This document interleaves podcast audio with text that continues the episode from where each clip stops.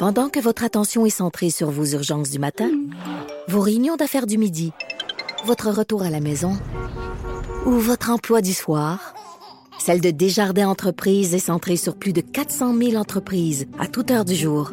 Grâce à notre connaissance des secteurs d'activité et à notre accompagnement spécialisé, nous aidons les entrepreneurs à relever chaque défi pour qu'ils puissent rester centrés sur ce qui compte, le développement de leur entreprise.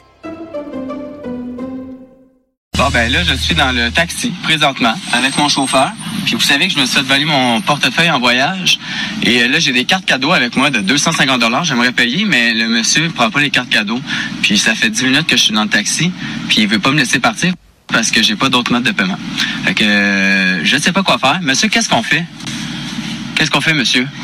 Comment, qu'est-ce qu'on fait? Mais qu'est-ce qu'on fait là? Qu'est-ce que parce que là ça fait 15 minutes que j'attends puis euh, vous pouvez pas me laisser partir. Oh, il y, y a une vidéo qui a fait beaucoup, beaucoup, beaucoup jaser du, euh, du youtubeur, euh, influenceur P.O. Baudouin. Et euh, j'en parlais avec Geneviève Peterson, qui est avec moi, euh, qui est pas avec moi, mais qui est dans le studio de Montréal. C'est tout comme. On est en communion, toi et moi. Comment ça va, Geneviève? Ça va bien, Jonathan. Je veux juste te dire, euh, on dit influencer. Qu'est-ce que t'as dit? Influencer? J'aime ça parce que les influenceurs, ils aiment ça s'appeler influencer, puis ça me fait beaucoup rire. Est-ce qu'il faut que tu fait- dises avec un accent de, de long, là, influencer? Ah, je pense qu'il faut que tu le dises avec la- l'accent du Saguenay. Influencer. Ah. Euh, Influencer. Euh, bon. OK. Là, on va le dire d'entrée de jeu. Là, P.O. Baudouin, il s'est excusé. En même temps, avait-il le choix? Eh non, attends, Mais, attends, euh, attends, il s'est excusé, mais c'est quand même érigé en victime. C'est ça qui est le plus beau. Il ben s'excuse, mais pas vraiment. Fais un petit recap. Pour ceux qui n'auraient pas entendu la, la vidéo, leur remets-nous ça un peu en contexte, Mais on va en jaser. Attends, Jonathan, il y a des gens qui nous écoutent qui ne connaissent pas P.O. Baudouin. Je, OK? je, je le connaissais pas en tout. Voilà. Donc, P.O. Baudouin, c'est un influenceur, euh, tu le dis. Donc, il gagne sa vie euh, en euh, se mettant en scène sur les médias sociaux, euh, majoritairement en faisant des vidéos sur YouTube, en faisant aussi du contenu sur Instagram. C'est un bon ami d'une autre influenceur qui s'appelle Marina Bastarache. Oui, ils elle, je font, la connais. Ils font régulièrement... Ah, pourquoi tu connais donc?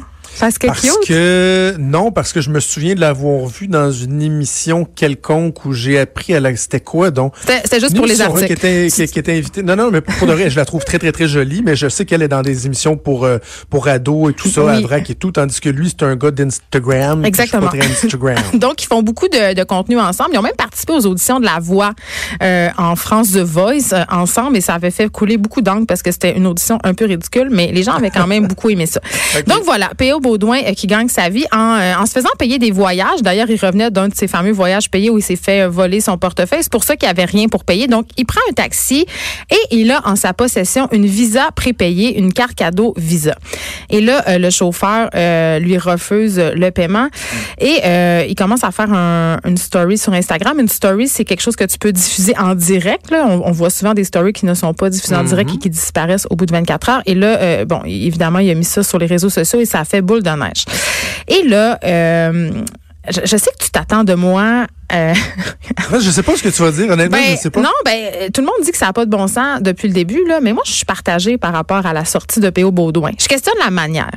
Euh, évidemment, euh, faire un- un- une story où on peut entendre le chauffeur de taxi le voir, je trouve que P.O. Baudouin a clairement manqué de jugement parce qu'il s'est servi de son immense tribune. Il y a plus que 50 000 Voilà. followers, P.O. Baudouin, pour intimider ce chauffeur-là, pour que ce chauffeur-là se fasse rabrouer, pour que la compagnie de taxi essuie euh, des conséquences. Euh, tu sais, donc.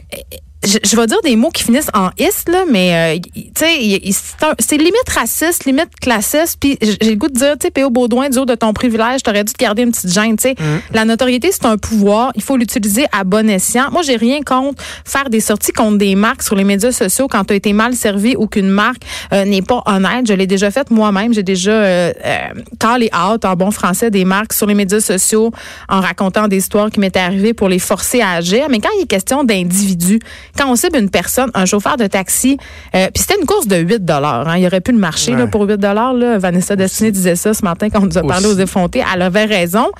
Euh, et ce pauvre chauffeur-là, il a rien demandé. Lui, il veut être payé. Par contre, euh, on parle beaucoup de l'industrie du taxi, à quel point, euh, tu sais, moi, à chaque fois que je prends un taxi à Montréal, je suis déçue, c'est sale. Les chauffeurs Moi chialent aussi, quand on veut. C'est ça, les chauffeurs chialent quand on veut prendre notre visa, quand on veut prendre Interac, même s'il y a des terminaux partout dans les taxis. Et là, je me pose une question, puis je n'ai pas la réponse. Je l'ai cherché, on a cherché sur le site de Visa. Une carte cadeau prépayée Visa, normalement, là, tu es supposé pouvoir t'en servir partout où ils acceptent Visa. Donc, s'ils acceptent Visa dans, dans le taxi dans lequel P.A. Baudouin prenait place, normalement, le chauffeur aurait dû accepter de la carte. Est-ce que c'est parce qu'il comprenait pas que c'était une carte Visa? C'est ça. C'est ça l'affaire. Il euh, faut que les gens comprennent bien. Si, mettons, j'ai une carte cadeau de chez Bureau en gros, oui. j'essaie de payer un chauffeur de taxi avec ça. Ben, c'est clair, ça marche on peut pas. le comprendre. Sauf que, tu vois, moi, dans mes poches en ce moment, j'en ai une carte prépayée de Visa parce que j'avais un rabais postal sur l'achat de mes verres de contact. Et comme ils veulent pas t'envoyer un chèque, puis ils veulent s'assurer que tu le moins de chances possible, effectivement, de, leur coûter 100 pièces, ils m'ont envoyé une carte prépayée Visa 100 pièces. Mais cette carte-là est, aussi bonne que n'importe quelle carte de crédit. Là. C'est de l'argent. Tu vois, moi, je me serais attendu, je, pense pas que j'aurais utilisé pour ça, là, mais tu sais, je me serais attendu à ce que, mettons, dans un taxi, ils puissent la prendre comme n'importe quelle carte Visa. Là. Ben oui, effectivement. Puis je me dis aussi en même temps, euh, Jonathan, que euh, tu sais ces cartes-là, tu sais pour vrai, ça, tu viens de le dire, ça fonctionne partout. C'est une bonne façon si on veut partir en voyage justement comme P.O. Baudouin, puis pas avoir peur de se faire voler ses affaires ou de, de se faire cloner ou frauder sa carte. Tu sais, c'est une façon que Visa a trouvé justement pour faciliter la vie aux gens, pour aussi amener les jeunes à avoir du crédit, là, mmh. évidemment. Mais je ne comprends pas encore, euh, puis j'aimerais vraiment ça l'avoir la réponse là, pourquoi cette carte Visa-là n'a pas été acceptée dans le taxi. Puis on sait qu'en ce moment on est en on est dans une réforme de l'industrie du taxi. Là, on va laisser tomber euh, justement euh, tous les, règlements qui font que. Ben oui, on vient d'en parler avec le ministre. C'est ça, exactement. Je vous ai entendu. Donc, tu sais c'est ça tu sais, qui se passe. Puis ça, ça met en lumière encore une fois le côté peu reluisant, malheureusement, euh, des chauffeurs de taxi ou de l'industrie du taxi à Montréal. Tu sais, quand j'étais à Montréal la semaine passée, je l'ai raconté en ondes, mais le, dernier matin que j'ai remplacé du Trisac, là, à 4 heures du matin, mon chauffeur de taxi s'est endormi à une lumière. Hum. OK. Hmm. Alors ben, que je me bouchais le nez parce que ça puait tellement que le cœur me levait dans sa voiture. Fait que, tu sais, il y a ça aussi. Mais ce que ça met en lumière, je trouve, Geneviève, euh, c'est que lorsque vous êtes un influenceur comme ça, lorsque vous avez bien, euh, encore là, on va parler comme eux, là, lorsque vous avez bien du love. Oui.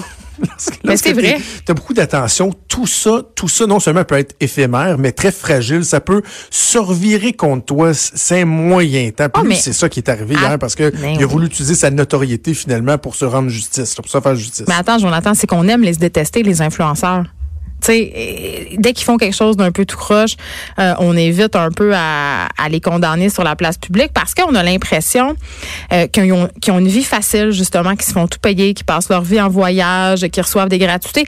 C'est vrai qu'ils reçoivent des gratuités. C'est vrai qu'il y en a euh, qui sont souvent en voyage, mais ils travaillent, ces gens-là, pour se constituer une base de followers. Ils travaillent quand ils vont en voyage. Souvent, ce qu'on voit pas, c'est que c'est des heures et des heures de séances photo. Ils sont deux, trois jours dans des destinations. Ils n'ont pas le temps de que ça d'en profiter. Donc, c'est un vrai travail. Donc, il faut faire attention, tu sais.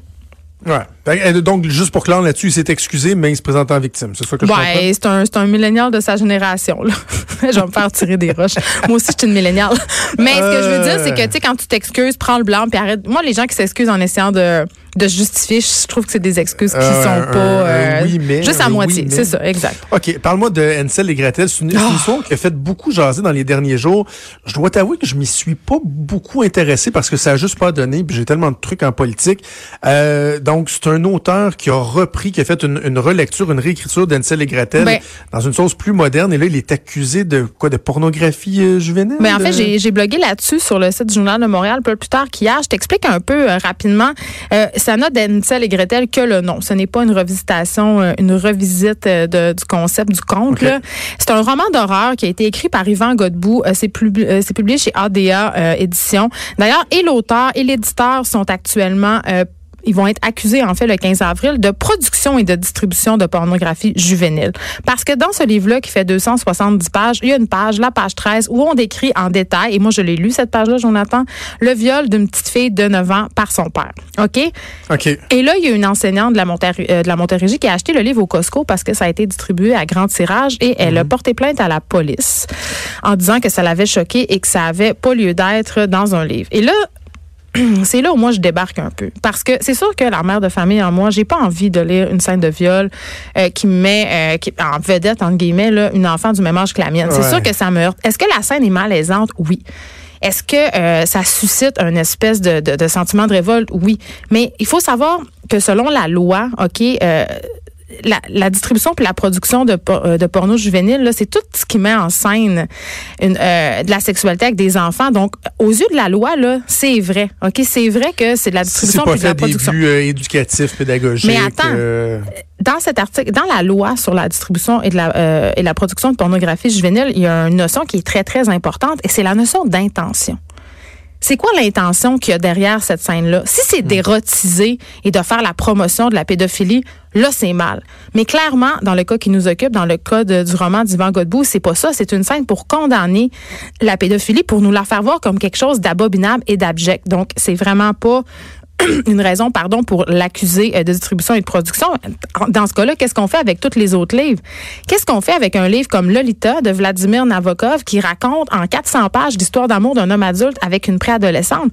Qu'est-ce qu'on fait avec l'œuvre du Marquis de Sade au complet? Il y a des scènes de sexe avec des enfants là-dedans. Veux-tu en vouloir? Qu'est-ce qu'on fait avec Le Grand Cahier d'Agatha Christophe qui est une lecture obligatoire au cégep? Tu sais, on ouvre la porte à quelque chose de vraiment grave. C'est de la censure, Jonathan. Pour vrai, moi, comme auteur, ça m'inquiète. Oui, ben, ben c'est ça, c'est pour ça que j'avais hâte d'entendre ton point de vue d'auteur. Et c'est c'est quoi, j'ai tendance à, à, à, te suivre. Par contre, je me fais l'avocat du diable, je te pose la question suivante. La ligne, on la trace parce que moi, j'ai déjà eu à l'époque avec Richard Martineau à la radio, entre autres, euh, en entrevue, un auteur qui était clairement euh, un, un, un, pédéraste, ouais, ben, euh, qui faisait de la littérature pour érotiser ses petits amis pédérastes dans un réseau fermé, etc., etc. Mais Et ça, ça me lève profondément le cœur. Donc moi, la question que je te pose, c'est la ligne, on la trace où là, pour permettre, par exemple, à la police d'intervenir? On la trace justement dans l'intention. C'est là où le bas blesse quand tu me parles. Tu sais, puis on peut étendre ça. Euh, j'ai eu la discussion cette semaine dans la radio, à mon émission, euh, sur le fait que dans les œuvres de fiction, euh, soit au cinéma ou à la télé ou dans les livres, il y avait souvent des scènes d'agression de femmes, des scènes de viol de femmes, des scènes de violence envers des femmes puis des enfants. Puis on, on disait que ça nous dérangeait quand c'était pas justifié. Tu sais, quand mm. on sentait que dans l'histoire, c'était une espèce de retard dramatique euh, pour choquer, pour choquer, quand, quand tu sais, quand, puis qu'il y avait des intentions derrière qui étaient soit justement de rendre le viol comme quelque chose de correct ou d'érotiser cette affaire-là, mais c'est la même chose dans le cas d'Ansel et Gretel. C'est la même chose. La ligne, elle est dans l'intention. Sauf que c'est que ça peut être détourné. Puis eh, écoute, ben là, euh, écoute, le Jonathan, tant qu'à ça, tu vas me sortir les gens qui jouent à des jeux vidéo violents, ils vont aller tirer du monde. C'est quoi? Je vais aller un peu plus loin. Euh, la semaine dernière, à un moment donné, je parlais avec Maude Boutet, puis on, je lui ai raconté une anecdote euh, personnelle, ok? Et j'ai été revisiter cette anecdote-là pour être sûr que je j'avais pas erré. Et euh, ce que j'ai raconté, c'est que j'avais une tante qui était euh, photographe pour les studios Sears pendant de nombreuses années. Elle avait un poste de superviseur et tout. Et ça arrivait qu'il y avait des photos de notre famille qui étaient prises, qui servaient ensuite, tu pour faire leur publicité puis tout ça. Ouais.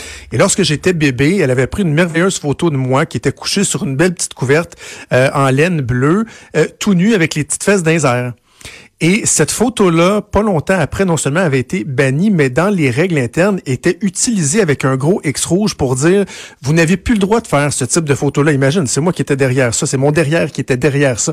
Euh, et parce que, pourquoi? Pas parce qu'il disait que c'était épouvantable, c'est la pornographie juvénile, mais parce que ça pourrait, ça pouvait être détourné et servir à titiller des gens. Je comprends. Tu comprends ce que je veux dire? Je comprends, Jonathan, mais le mal, il est dans les yeux de celui qui regarde. Tant qu'à ça, on va mettre des panneaux devant les joueurs, on va interdire les photos de bébés dans le bain. Je veux dire, c'est sûr qu'il faut faire attention quand on distribue, entre guillemets, des photos de nos enfants sur mm. les médias sociaux. Là, moi, j'en mets jamais des photos de mes enfants où on peut les érotiser.